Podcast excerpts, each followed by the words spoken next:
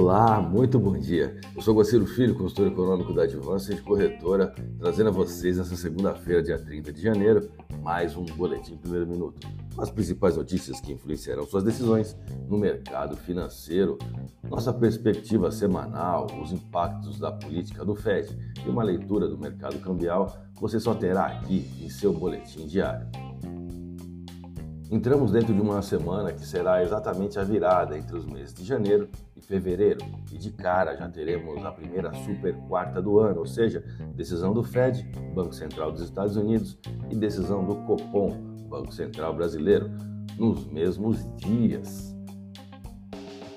Outros bancos centrais também se reunirão nessa semana, como o Banco Central da Inglaterra e o Banco Central Europeu. Essa coincidência irá se repetir outras cinco vezes ao longo de 2023. Em março, maio, setembro, outubro e dezembro, ambos os comitês voltam a se reunir nos mesmos dias. Não por acaso, em fevereiro, tem ainda a Super Quinta Europeia, um dia depois.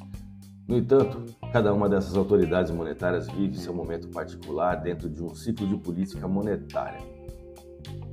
Enquanto o Banco Central inglês e o Banco Central europeu ainda apertam os juros a dose de meio ponto percentual cada, o passo do Fed e o do Copom são mais incertos. Nos Estados Unidos há uma expectativa de redução na taxa para 0,25% e, caso isso ocorra, será a segunda redução seguida, uma vez que em dezembro o Fed elevou sua taxa em meio ponto percentual, vindo de quatro altas seguidas de 0,75 pontos percentual entre junho e novembro do ano passado.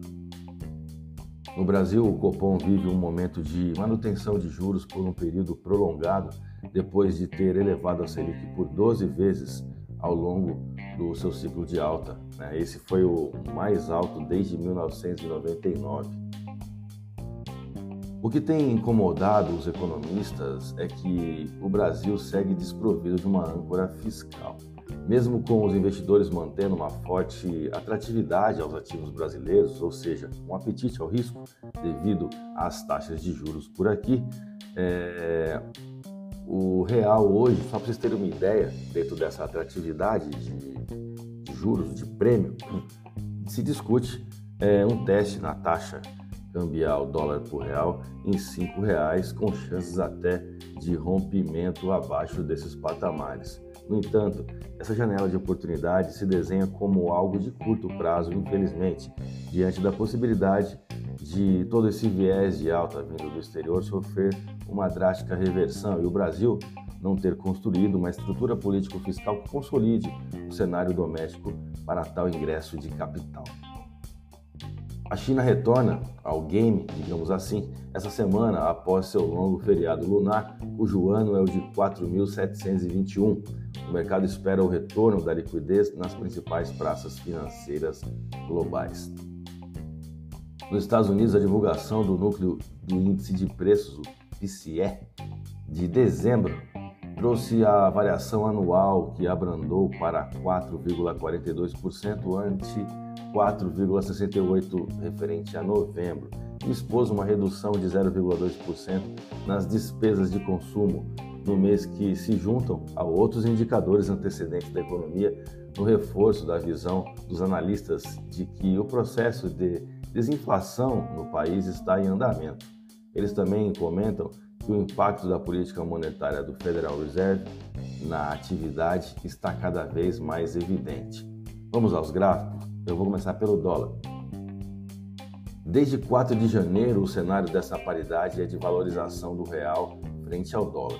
Foram cinco pregões de ganho para o dólar contra 12 favoráveis ao real brasileiro, o que dá um total, dentro de uma variação positiva para a moeda brasileira, de 6,86% nesse período.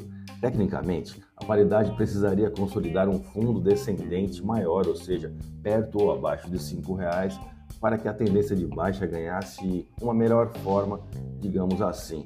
O volume de negócios na última sessão foi de 150 bilhões de reais em contratos futuros de dólar negociados na bolsa brasileira, o que nos dá uma variação positiva ao dólar de 0,75% com taxa spot de 5,1036. Vamos ao euro. Após um, é, no último dia 27, né, na sexta-feira, ter tocado ali na área de classificamos como objetivo do euro, a paridade realizou um pullback de alta, fechando aquela sessão em valorização de 0,56% para o euro. Na abertura de hoje, o mercado evolui novamente em ganhos e agora testa a taxa spot, que hora é suporte, hora é resistência, né?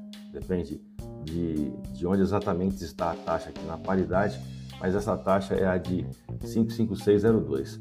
A paridade fechou a última sessão com valorização de 0,56%, como já dissemos aqui, e taxa spot de 55522. A minha dica, você já sabe, siga nossos boletins para ficar sempre conectado às principais notícias.